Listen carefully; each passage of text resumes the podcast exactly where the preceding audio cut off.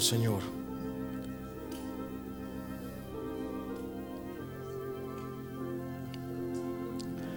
Sigue teniendo misericordia de nosotros, te lo pedimos. Padre, háblanos. Ayúdanos a no salir iguales de este lugar, Señor.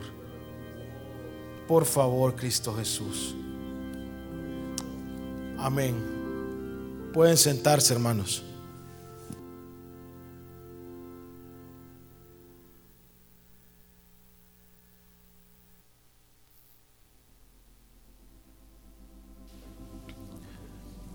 Dios les bendiga, hermanos.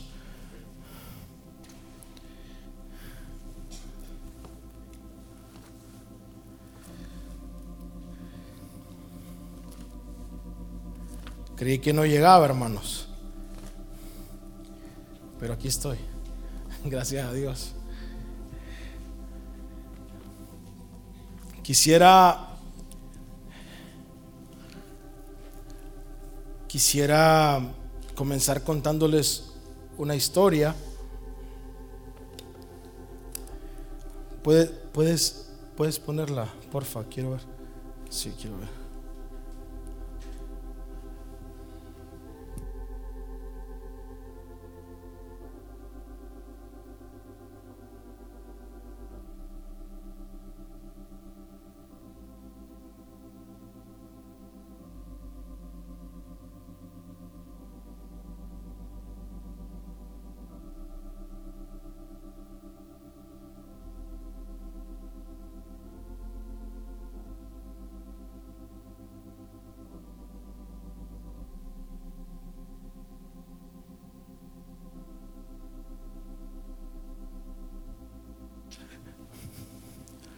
Quisiera comenzar leyéndoles una historia, hermanos. Dice, todos sabemos del ataque terrorista de las Torres Gemelas el 11 de septiembre del 2001, más conocido como el 9-11. Todos, todos, todos sabemos de esto, ¿verdad? Pero, ¿has oído hablar del pequeño pueblo de Gander? Ahí está Gander, miren. Yo ni sabía que existía. ¿Has oído hablar del pequeño pueblo de Gander en Canadá? El mismo día que murieron cientos de personas en el 9-11 del 2001, el pequeño pueblo de Gander en Canadá le dio la vida a miles de personas, solo por su actitud, solo por responder correctamente. El 11 de septiembre del 2001, Terroristas islámicos secuestraron y estrellaron cuatro aviones de pasajeros, provocando así la muerte de cientos de personas. Estados Unidos tomó la decisión de cerrar su espacio aéreo por completo. Cientos de vuelos intercontinentales no pueden llegar a su destino y los desvían a Canadá. Fue la operación Yellow Ribbon, yo no sé cómo se pronuncia, pero es cordón amarillo o cinta María. Más de 500 vuelos transatlánticos y 90 transpacíficos estaban en el aire en el momento del cierre de todos los aeropuertos en todo Estados Unidos. 238 de ellos habían superado el punto de no retorno y no podían regresar a Europa. Solo tenían una opción Adivinen en qué, ¿verdad? Aterrizar en Canadá. Pero las autoridades aéreas de Canadá se encontraron con casi 250 aviones de fuselaje ancho que debían aterrizar, de ser posible, lejos de las grandes ciudades de ellos también. Porque ellas también podían ser un, un objetivo de terrorismo, ¿verdad? O sea, tampoco querían que aterrizaran ahí. No solo se trataba de hacerlos aterrizar, ningún avión podía despegar después de haber aterrizado, puesto que el espacio aéreo canadiense también se había cerrado para todos los aviones civiles antes de la hora de comer. había que hacerse cargo de toda esta gente, más de 40 mil pasajeros en el aire, hermanos. Se decidió que los únicos dos aeropuertos que iban a recibir esos, esos aviones iban a ser el aeropuerto de Halifax y el, aeropuerto de Gander. Esos dos aeropuertos recibieron la mayoría de los vuelos, de los vuelos transatlánticos. 47 aviones llegaron a la ciudad de Halifax, capital de Nueva Escocia. Por aquí, por aquí está Nueva Escocia, ¿verdad? O sea, todos los vuelos que estaban aquí, el lugar más cercano para Tesar era este y este, ¿sí?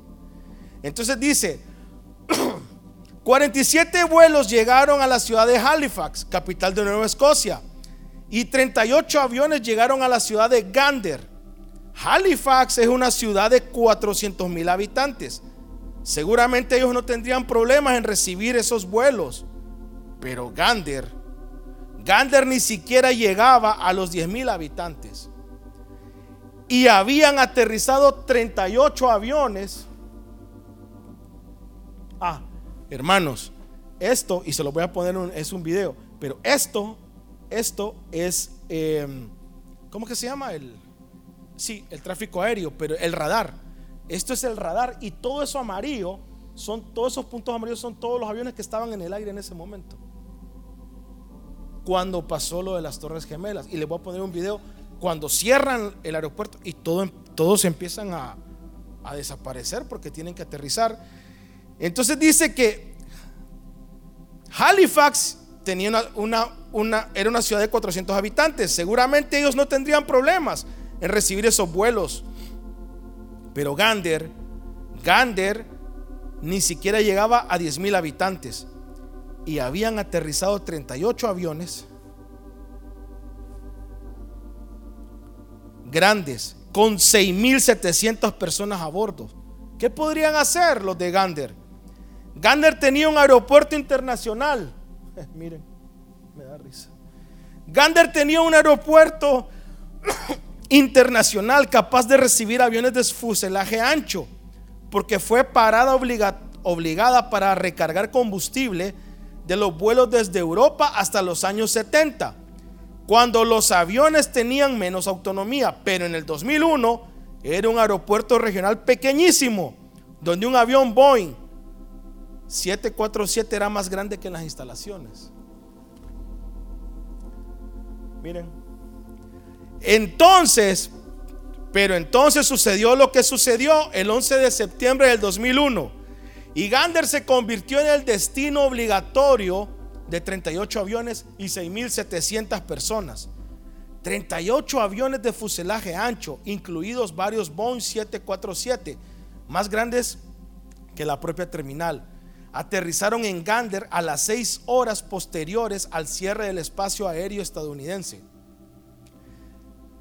El número total de habitantes, de, perdón, el número total de habitaciones de hotel disponibles en Gander y en 75 kilómetros a la redonda no llegaba a 500 habitaciones. Faltaban unas 3.000 habitaciones más o menos. Las autoridades desbordadas por la situación, pidieron ayudar por la radio y recibieron la ayuda. Miles de personas de Gander y de todos los pueblos de alrededor dejaron todo lo que estaban haciendo y se lanzaron a ayudar. El impacto emocional de las imágenes de las torres gemelas cayendo había sido tan devastador que cuando la población recibió la noticia de que habían víctimas colaterales de los atentados esperando ser ayudadas, no tuvieron la menor duda de qué hacer.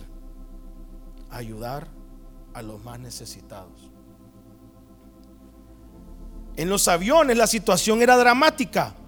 No solo habían aterrizado en un pueblo a la mitad de una isla en Terranova, sino que en muchos casos ni siquiera sabían por qué. Y peor aún, no podían bajar de los aviones ni pudieron hacerlo durante más de 24 horas.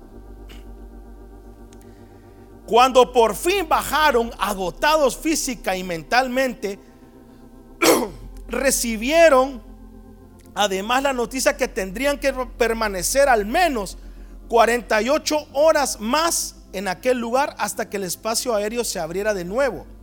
El panorama era muy oscuro hasta que llegó la gente de Gander. La gente del avión, o sea, plain people, como lo llamaba la gente de Gander, no tenía nada, dicen ellos. Su equipaje estaba en el avión y ahí seguiría. No podían bajarlo ni tocarlo por razones de seguridad nacional. O sea, ellos no podían hacer nada. Dos días de tensión y terror sin ducharse.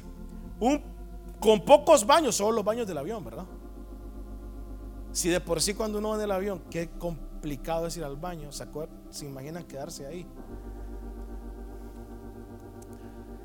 Dos días de tensión y terror, sin ducharse, con pocos baños y ni siquiera batería en el celular. Eran básicamente unos refugiados en un lugar extraño. Y entonces llegó la gente de Gander. Mil familias abrieron sus casas para acoger a más de 6.700 personas a las que además surtieron de todo lo necesario. Varios miles de, de personas más donaron ropa, productos de higiene personal, comida, pañales para bebés, tras la petición de una estación local de radio. La compañía de teléfonos local instaló dos docenas de aparatos gratuitos para que los desesperados pasajeros pudieran hablar con sus familias. Los colegios cerraron para habilitar sus instalaciones como dormitorios.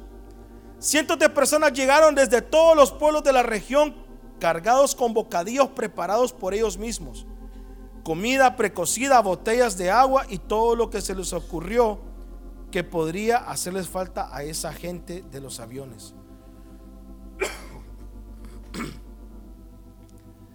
Las necesidades básicas de los refugiados de los aviones fueron cubiertas por ciudadanos y comerciantes locales. Pero no se quedaron ahí. Los primeros pasajeros tardaron tres días en marcharse. Los primeros. En esos tres días, sus anfitriones hicieron que se sintieran como en casa se llevaron a sus invitados a excursiones a conocer la isla de Terranova. Los invitados y los, los invitaron y acompañaron a la iglesia. Les ayudaron a comunicarse con sus seres queridos. Trataron como si fueran uno más de su familia a perfectos desconocidos, a los que quizás nunca jamás volverían a ver. Enfermeros y médicos se presentaron voluntarias, voluntarios para cuidar de las mujeres embarazadas. Se buscaron intérpretes para los pasajeros que no sabían inglés. Cuando los pasajeros volvieron a sus aviones, una vez abierto el espacio, espacio aéreo, se contaban unos a otros sus experiencias como si estuvieran hablando de sus vacaciones.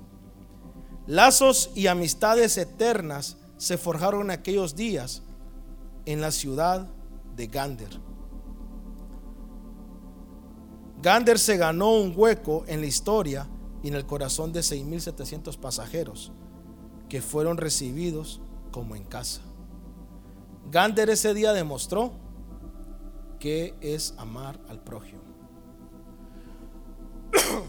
Qué tremendo, hermanos. Déjenme ver, déjenme enseñarles. Creo que ahí está. Si sale, si no sale, puedes ponerle play ahí. Sí. Miren, ahí están los ahí están cuando estaba todo volando cuando empezó a ocurrir lo de las Torres Gemelas. Ya lo van a ver. Está caminando, no te preocupes.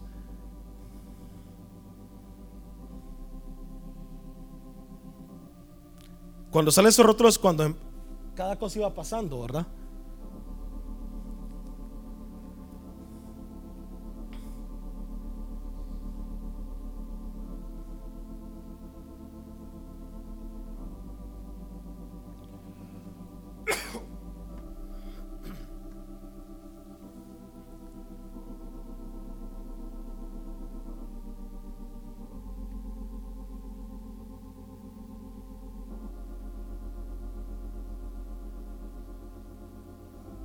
lo cerraron.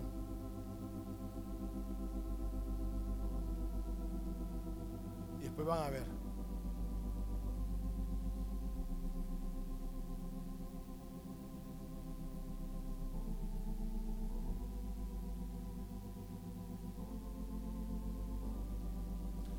Todos ya no tenían que estar en el aire, ¿verdad?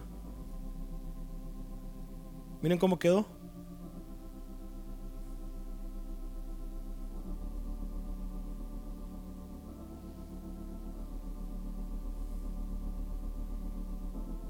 Esa ya sin, sin pausas. Cabal.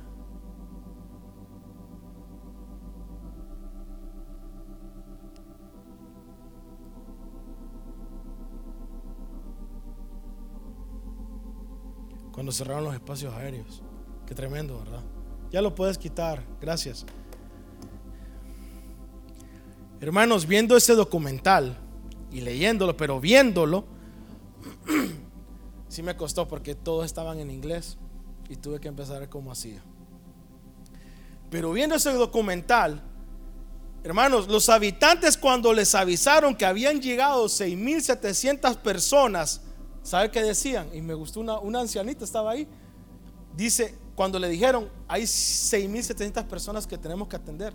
Y ella dijo, qué bueno que vienen aquí. Hay que prepararles comida. Tremendo, hermanos. En todas las casas del pueblo de Gander no quedó ni una tan sola cobija, hermanos. Fíjese que salieron filmaciones de los closets vacíos, porque fueron a dejar todo a ese lugar. Ellos entregaron sus cobijas y frazadas a 6.700 eh, personas. Atendieron a 6.700 personas en todas sus necesidades les instalaron un comedor buffet para que todos comieran todos los días y ellos mismos cocinaban. O sea, los, los ¿cómo se llama? Los habitantes. Hermanos, yo, yo, yo pensaba cuando vienen los del CB, ah, qué, qué incómodo, hermanos. Ahorita que fui al seminario, yo miraba la logística, o sea, las personas que estaban metidas en el seminario, ah, esas personas estaban cansados, no llevan ni para dónde agarrar.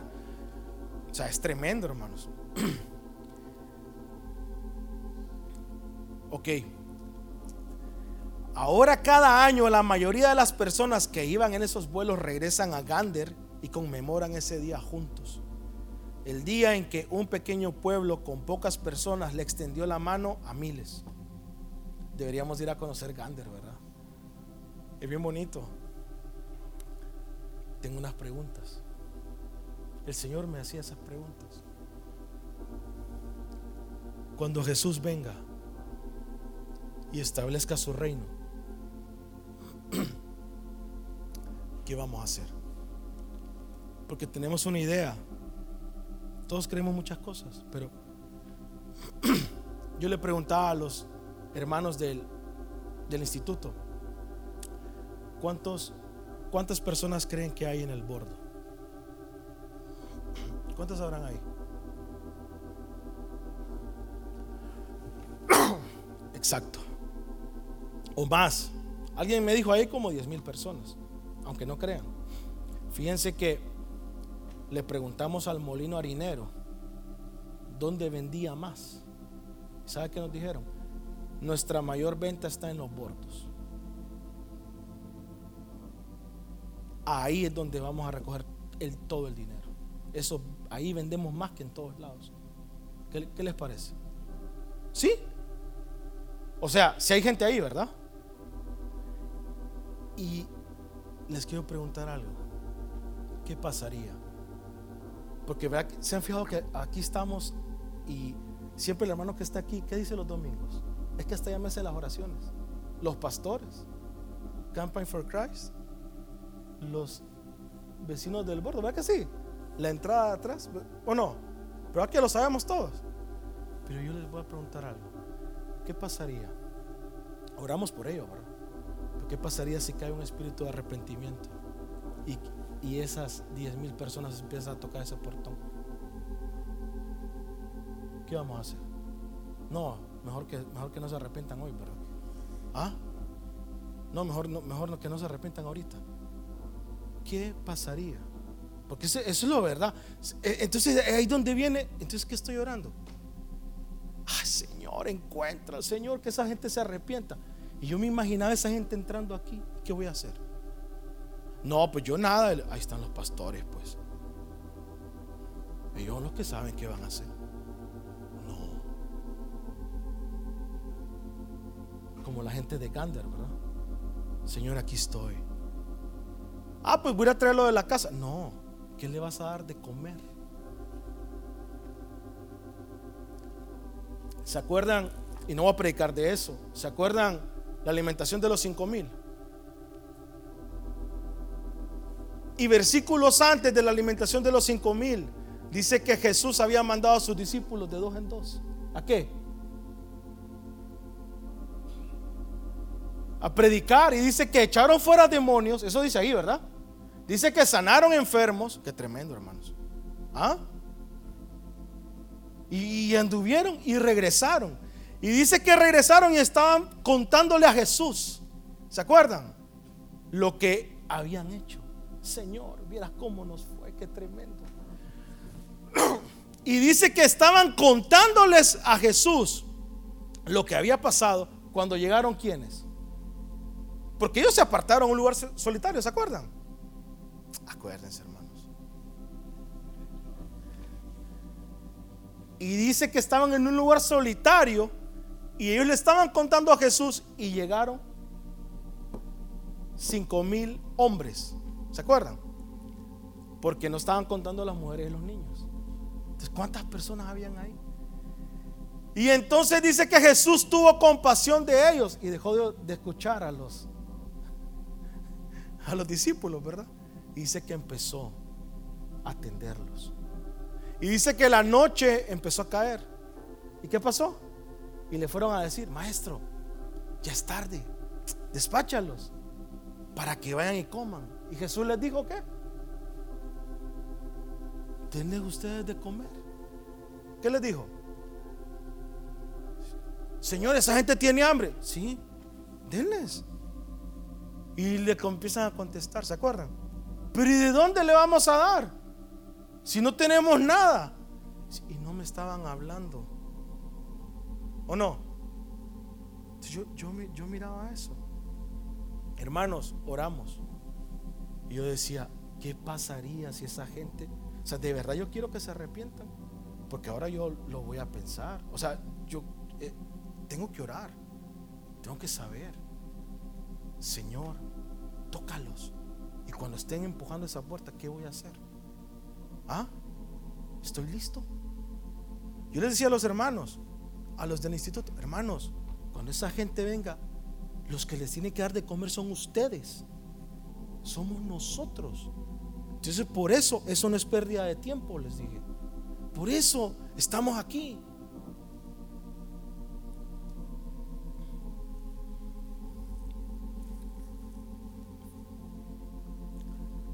Fíjense que el otro día me puse a, a limpiar la casa con mi esposa, a sacar cosas de la bodega, cosas ya ni sabían que estaban ahí.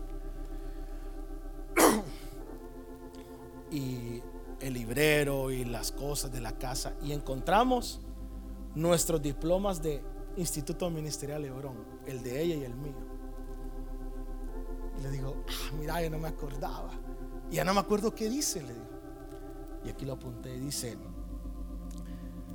Instituto Ministerial Hebrón certifica que Tomás Enrique Reyes Martel ha completado satisfactoriamente el curso de estudios bíblicos impartido por este instituto y ha mostrado evidencia de crecimiento en gracia y en conocimiento de nuestro Señor y Salvador Jesucristo. Y yo les decía a los hermanos, hermanos, miren, son dos años y en, en ese diploma en ningún lado dice, porque a mí me preguntan, fíjese, ¿y vos qué hiciste esos dos años en Guatemala? ¿De qué te graduaste? ¿De licenciado en qué? No, pues yo fui a estudiar a un instituto bíblico. Ah, pues vos sos pastor. No, pues no, no soy pastor. ¿Y, cuando te, me lo han preguntado, hermanos, ¿y qué dice en el diploma? No, no dice nada. ¿Y entonces a qué fuiste? Porque hermanos, cuando alguien va a estudiar a un instituto tiene que salir de apóstol, doctor, pastor. Pero el mío, mío no dice nada.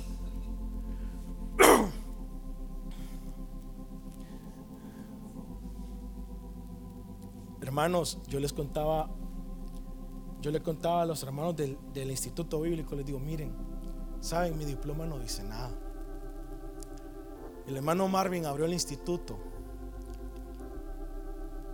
para preparar hombres y mujeres de Dios para que le puedan dar de comer a esa multitud. Y entonces me cayó el 20. Yo dije, con razón, dice, Cristo en vosotros la esperanza de gloria. Porque yo dije, pero yo no le puedo dar de comer a esa multitud. ¿Y qué le voy a decir? Como los discípulos. ¿Y qué les voy a dar? Y hermano, es que tú nunca vas a poder darle de comer a la multitud. Los discípulos no le dieron de comer a la multitud. ¿Quién le dio de comer? Jesús. Jesús en tu corazón le puede dar de comer a esa multitud. ¿O no? Jesús está en tu corazón, hermano. Desde el día que tú aceptaste a Cristo en tu corazón. Desde el día en que te arrepentiste desde el día en que decidiste correr, Jesús está en tu corazón. Jesús sí puede darle de comer a esa gente. Tú no, yo no. Yo no sé qué le voy a decir. Hermanos, yo no sabía que iba a predicar. O sea, yo no, le Lucy, ¿qué hago? Y no sé qué predicar. Anoche eran las 11 de la noche, yo no sabía qué predicar. Pero el Señor me dijo, es que tú no tienes nada que darles de comer. Yo sí.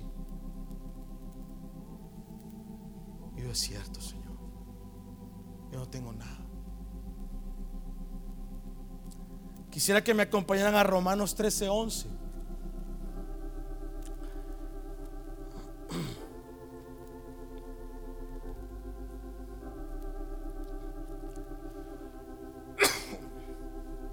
Dice, ¿lo encontraste? Sí, Romanos 13:11 dice, y esto conociendo el tiempo que es ya hora de levantarnos del sueño, porque ahora está más cerca de nosotros nuestra salvación que cuando creímos. Qué bonito, ¿verdad? Les voy a leer. Puedes conseguirme agua, mi amor. Les voy a, les voy a leer la Biblia de las Américas, pero tú lo puedes poner poner Romanos 13, 8.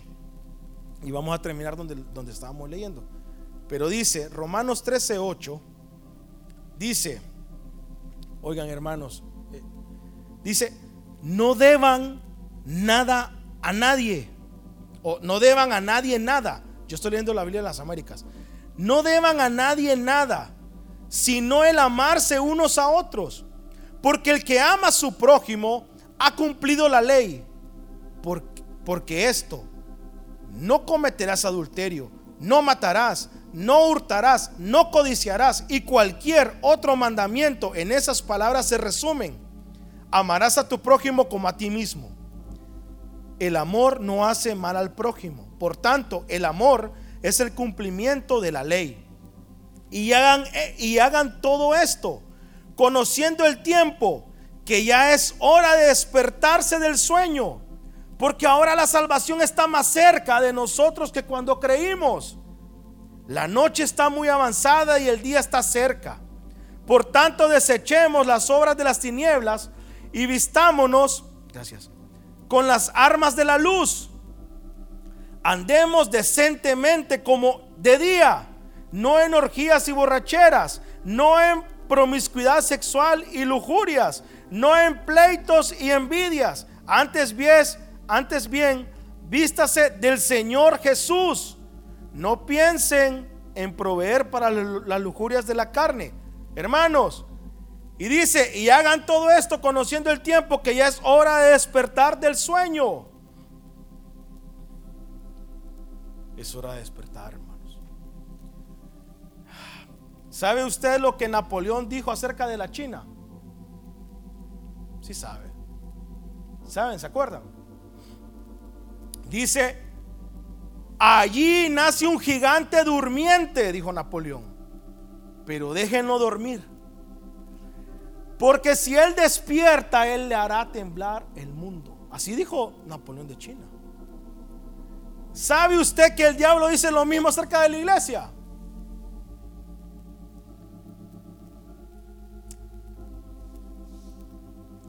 Eso dice el diablo.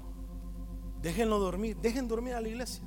Porque el día que se despierten, hasta ahí llegamos. ¿Sabían? Eso piensa el diablo. Y eso dice. Hermanos, estamos dormidos porque hemos sido anestesiados por el espíritu de esta era. Estamos bombardeados por todos lados por todo tipo de entretenimiento. ¿Ustedes saben qué significa la palabra entretenimiento? Significa no pensar. Oigan, oigan. Esta se deriva de dos palabras, muse y a. Muse significa pensar y el prefijo alfa o a significa no. Somos una generación que entreteniéndonos caemos en el olvido y en el no pensar. O sea, estamos llenos de entretenimiento, hermanos. ¿Ah?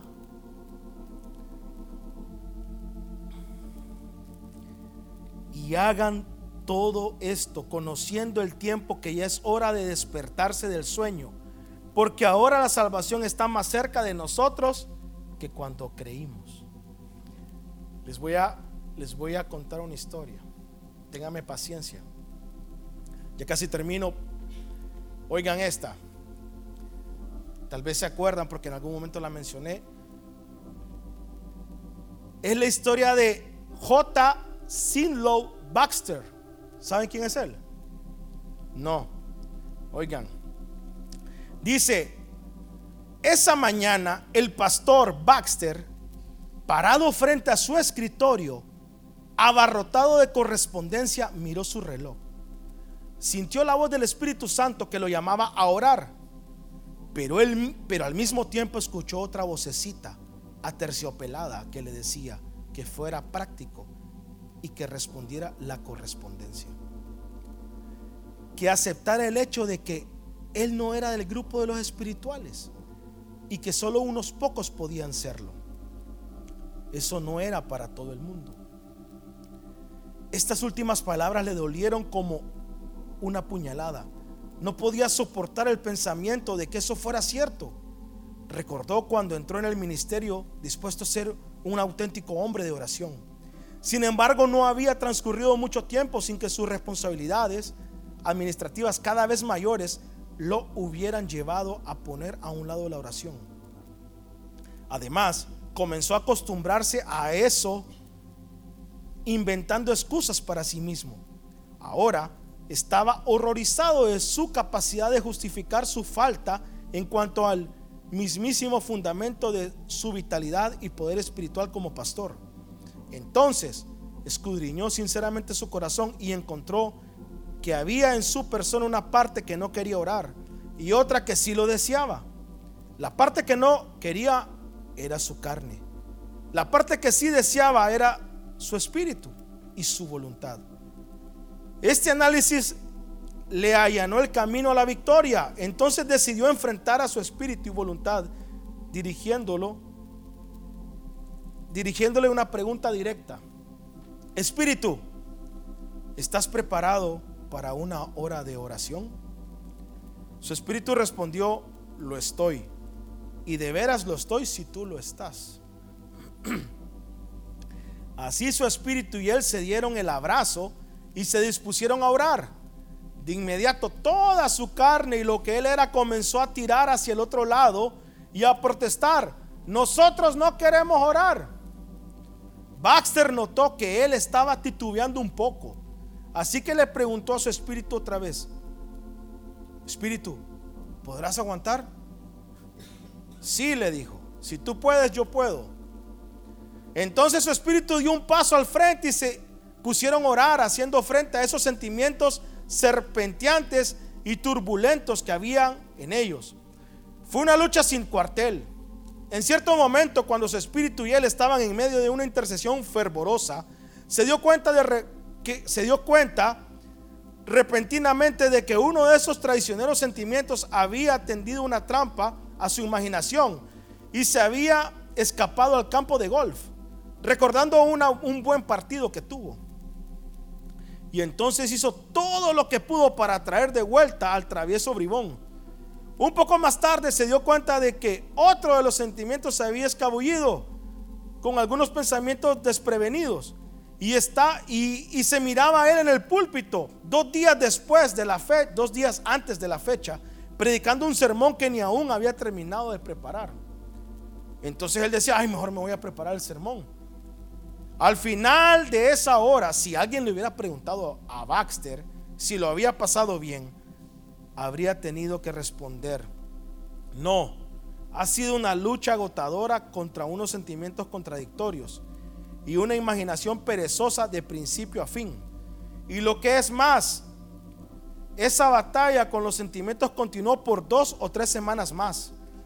¿Lo pasó bien durante sus oraciones diarias? No. A veces le parecía como si los cielos fueran de plomo, como si Dios estuviera demasiado distante para oírlo, como si el Señor Jesús estuviera extraña, extrañamente callado y reservado, y como si la oración no sirviera de nada. Sin embargo, algo estaba sucediendo. En primer lugar, su espíritu y él le enseñaron de verdad a su carne que, era completamente que eran completamente independientes de ellos. Además, una mañana, más o menos dos semanas después de haber comenzado la lucha, precisamente cuando su espíritu y él se disponían a, pasar otro periodo de oración, alcanzó a oír por casualidad a su carne que le decía, se decía a sí misma en voz baja. Vamos carne, no vale la pena perder más tiempo poniéndonos. Ellos no van a ceder, van a seguir orando hasta que muramos. Esa mañana por primera vez, a pesar de que los sentimientos aún no se mostraban cooperantes del todo, por lo menos se quedaron quietos, lo cual les permitió a su espíritu y a él seguir con sus oraciones sin ninguna distracción. ¿Saben qué pasó un par de semanas después?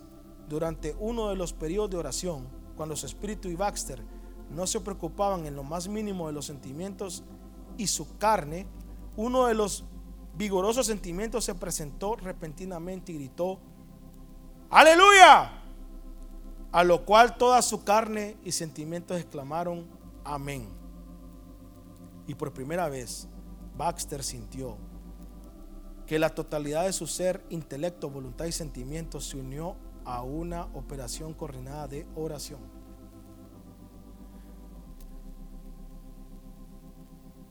Y hagan todo esto conociendo el tiempo que ya es hora de despertarse del sueño. Porque ahora la salvación está más cerca de nosotros que cuando creímos.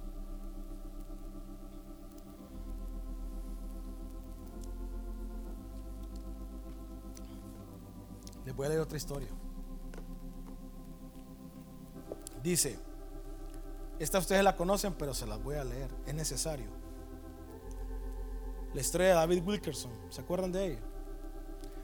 David Wilkerson era un próspero pastor en una congregación en Pittsburgh, Estados Unidos.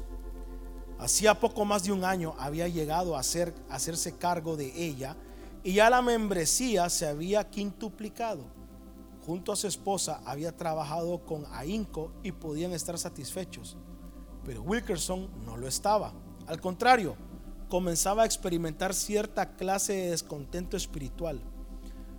Un día que no olvidará, el 9 de febrero de 1958, se produjo un cambio radical en su vida. Esa noche se hallaba frente al televisor mirando un programa, su programa favorito, programa de medianoche se llamaba su esposa y sus pequeñas, no, puedo sacar, su esposa y sus pequeñas hijas se hallaban dormidas. La historia que se desarrollaba frente a él la había visto incontables veces, con pequeñas variaciones. De pronto perdió todo interés en ella. Así que apagó el televisor y se levantó. Fue a su despacho y se sentó en la silla giratoria. y se preguntó, ¿cuánto tiempo me paso todas las noches mirando esa pantalla? Por lo menos dos horas, dijo. ¿Qué pasaría si vendiera mi televisor y pasara ese tiempo orando? Porque David Wilkerson era el único que miraba televisión en su familia, hermanos. ¿Sabían? La idea le resultó emocionante. Sustituye la televisión por la oración. Gracias. Sustituye la televisión por la oración y verás lo que ocurre, se dijo esa noche él mismo. De inmediato acudieron a su mente objeciones. Por la noche estaba cansado, necesitaba relajar sus nervios y cambiar de ritmo de vida. La televisión es parte de la cultura social. No es bueno que un ministro se aísle de las noticias. Y de lo que la gente mira, además tengo que saber qué miran los hermanos de la iglesia para protegerlos. Eso, eso se decía. Se levantó de su silla, apagó las luces y se paró junto a la ventana mirando las colinas bañadas por la luz de la luna. Luego le pidió una señal al Señor una señal que estaba destinada a cambiar su vida. Impuso a Dios una condición difícil, según le parecía, puesto que en realidad no quería dejar la televisión. Jesús dijo, necesito ayuda para decidirme, de manera que he aquí lo que te pido. Voy a poner un aviso en el diario ofreciendo vender mi televisor. Si tú apoyas la idea, haz que un comprador aparezca de inmediato que aparezca dentro de una hora. Mm, no, mejor que aparezca dentro de media hora. A ver si se vende. Cuando le habló a su esposa respecto de su decisión en la mañana siguiente, ella no parecía impresionada. Media hora, exclamó. Me parece, David Wilkerson, que en realidad no quieres orar. A la hora convenida, toda la familia estaba sentada en torno al, teléfono y con los ojos fijos en un gran reloj que estaba a su lado. Pasaban los minutos y David Wilkerson dijo, bueno, creo que seguiremos viendo televisión. Al minuto 29 sonó el teléfono. Ring, ring. ¿Aló? ¿Tiene un televisor para la venta? Le preguntó un hombre al otro lado de la línea. Sí, un RCA en buenas condiciones, oigan hermanos, con pantalla, con pantalla de 48 centímetros. Creo que era lo último. La compré hace dos años. ¿Cuánto quiere? 100 dólares, le dijo Wilkerson rápidamente. Ni había pensado cuánto pedir en ese momento. Él dice, ni, había, ni le había puesto precio. Trato hecho, dijo el hombre. Tenga la lista, en 15 minutos llego. Le llevaré el dinero. Y David Wilkerson le dijo al hombre, ¿y, no quiere verla primero? El hombre le contestó, no, no, no, no, no, tranquilo. Usted tenga la lista, que yo paso por él. Desde entonces la vida de David Wilkerson no fue la misma. Todos los días a medianoche, en vez de hacer girar botones y perillas, entraba en su despacho y cerraba la puerta.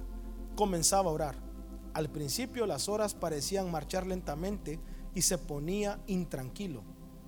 Luego aprendió a, integrar la lectura sistemática de la Biblia con su vida de oración. Y, y aprendió lo importante que es establecer el equilibrio entre las oraciones que piden, las oraciones de alabanza, y aquella práctica situaba la vida de una perspectiva distinta. Así fue como aquella noche de 1958 marcó el comienzo de una larga y fructífera historia en la vida de David Wilkerson. Poco después se trasladó a Nueva York, donde fundó el centro de rehabilitación Teen Challenge, que ha conducido a centenares de jóvenes drogadictos al Señor Jesucristo, entre ellos el conocido predicador Nicky Cruz. El hábito de orar a la medianoche lo conservó David Wilkerson a través de los años hasta su muerte. Es la hora de la comunión íntima con Dios, decía, que me espera con ansias.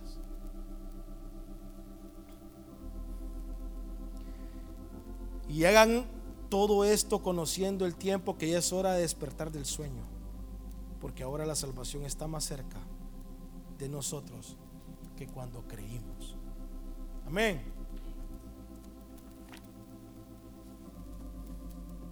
Amén, hermanos. Pongámonos de pie.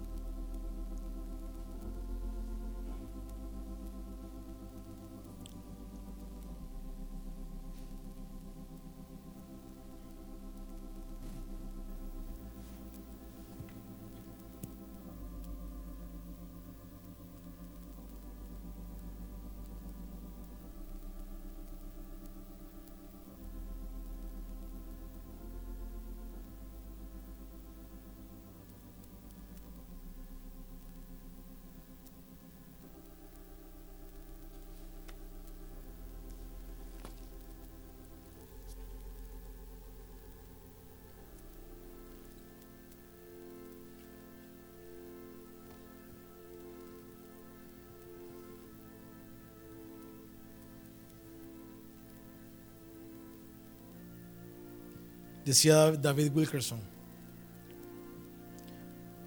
es la hora de la comunión íntima con Dios que me espera con ansias. Es tiempo de orar. Es tiempo de buscar al Señor, hermanos. Es tiempo de tener más intimidad con Él.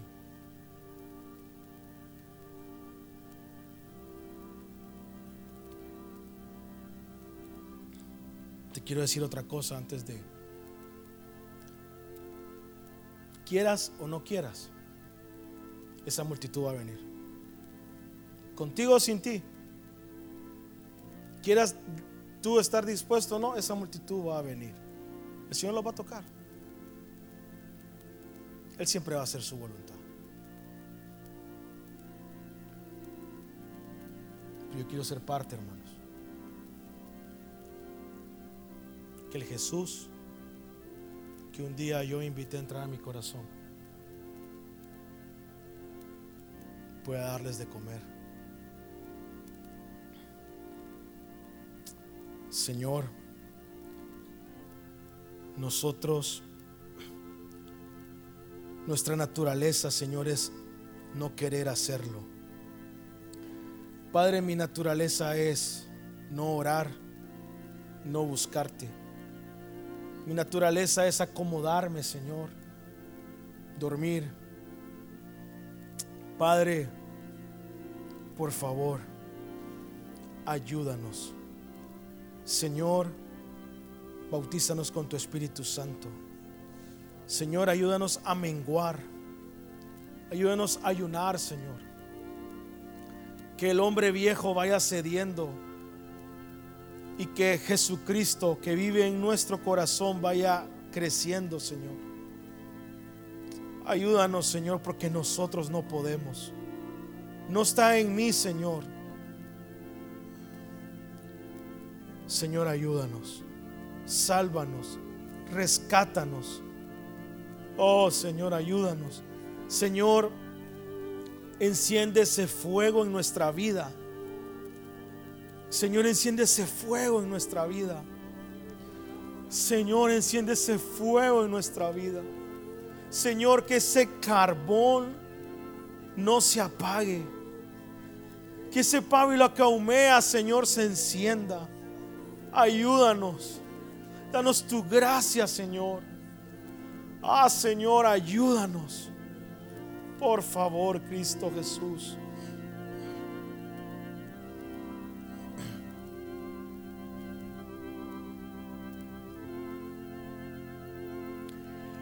Conocer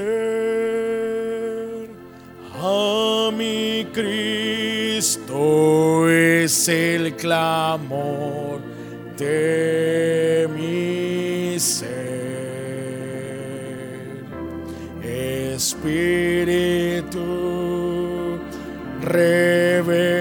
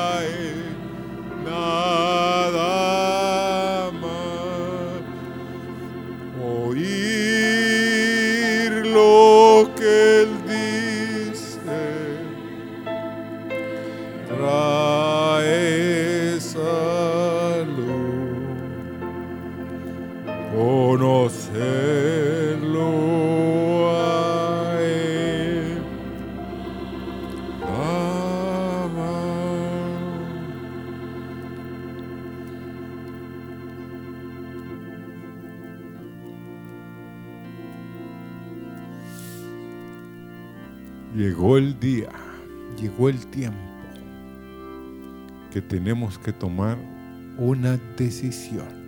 Más. Y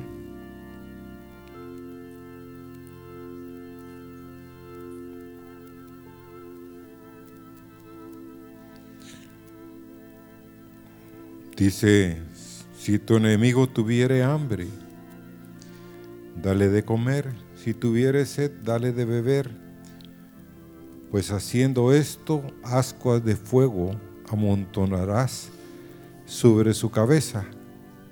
No seas vencido de lo malo, sino vence con el bien, el, con el bien el mal. Yo siempre tenía la idea que las ascuas de fuego eran para destruir a alguien sobre su cabeza, para destruirlo. Hasta que oí que las ascuas de fuego son para purificar sus pensamientos. Dale de comer, dale de beber. Y lo que el hermano ha compartido esta noche, yo creo que va a llegar. Y, y el, ¿cómo se llama? Y algo que me impresionó es que en estos días yo estuve leyendo la porción que el hermano leyó sobre la, la alimentación. Y si usted lo lee detenidamente, se da cuenta de que Jesús lo único que hizo fue que oró. Y le dio a los discípulos los panes que ellos le habían dado. Pero el mismo, el Señor solo partió el pan y se lo dio a uno de los discípulos, al otro. Tal vez el discípulo dijo, bueno, ¿qué voy a hacer? Ahora el pan es más pequeño que antes. Pero él fue, y él dijo, vayan. Y uno a uno fueron yendo. El pan se multiplicó en sus manos. Léanlo y van a ver que se multiplicó en las manos de los discípulos. Yo quiero ver eso, hermanos. ¿O no? Usted no quisiera ver. Miren, estamos necesitados de milagros, de señales, de portentos. Y sí, yo, yo sí, lo que el hermano compartió con respecto, aunque el muro lo hayamos hecho más grande y más alto, no quiere decir que ellos los ignoramos. Ahí están, ahí siguen estando pero ellos están esperando una manifestación de Dios. Y usted y yo somos parte. Tenemos que levantarnos ya del sueño. Y quiero contarles, solo para terminar, porque el domingo con la ayuda del Señor vamos a empezar con lo que se compartió en el seminario de la oración persistente con el hermano Jerry. Pero lo que les voy a decir es porque ha nacido de mi corazón lo que el hermano Tito, Robert González Lozano,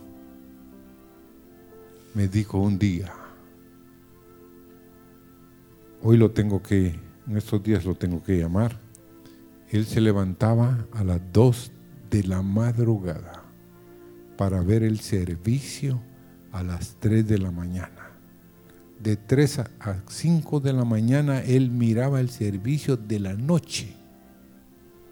Y después se quedaba de las 5 de la mañana hasta las 7 orando por ustedes, orando por mí. Imagínense eso, hermano. Solo en un lugar en Toledo. Entonces, y él me dijo que los mayores encuentros los tenía en la madrugada él. Pues iba a compartir con ancianos o con ancianas y siempre tenía un canto, una oración y la gente decía que él era un, un santo. Hoy está trabajando con ovejas y cabras en una vaquería allá en España pero está más, más horas. Pero conclusión, hermanos, es la hora. Tenemos que levantarnos del sueño, porque hay miles que están esperando una palabra de los cielos. Y miren, si ese pueblo de Gantz pudo hacer lo que hizo fue porque se levantaron por amor al prójimo. Y Dios los premió, hermanos. Dios los premió, porque Dios no va a ser deudor de ellos. Estoy seguro que ese pueblo fue cambiado por un acontecimiento como ese. Señor, Danos ese corazón que se entrega, Señor, que no tiene miedo a buscarte. Señor, que amemos estar en tu presencia con la comunión contigo y con tu espíritu. Abre los cielos, Señor, y derrota todo argumento que se levante en contra Señor, de hacer tu voluntad. Es tiempo de orar. Y queremos entrar, Señor, a las cámaras del Rey, orando, clamando, pidiendo misericordia por los que nos rodean, por los que van a venir, Señor. Gracias, Señor, por los milagros, por las maravillas, por las señales que vas a levantar en medio de nosotros. Te agradecemos esta hora, Señor. Amén. Dios los bendiga y animen a otros que vengan el domingo, porque sí, es una tremenda bendición oír al hermano Jerry hablando de algo que yo le conté a alguien. Fíjense que el hermano Jerry estuvo como líder en Hebrón en una época que yo era el que le pasaba un reporte de todos los reportes al hermano Marvin.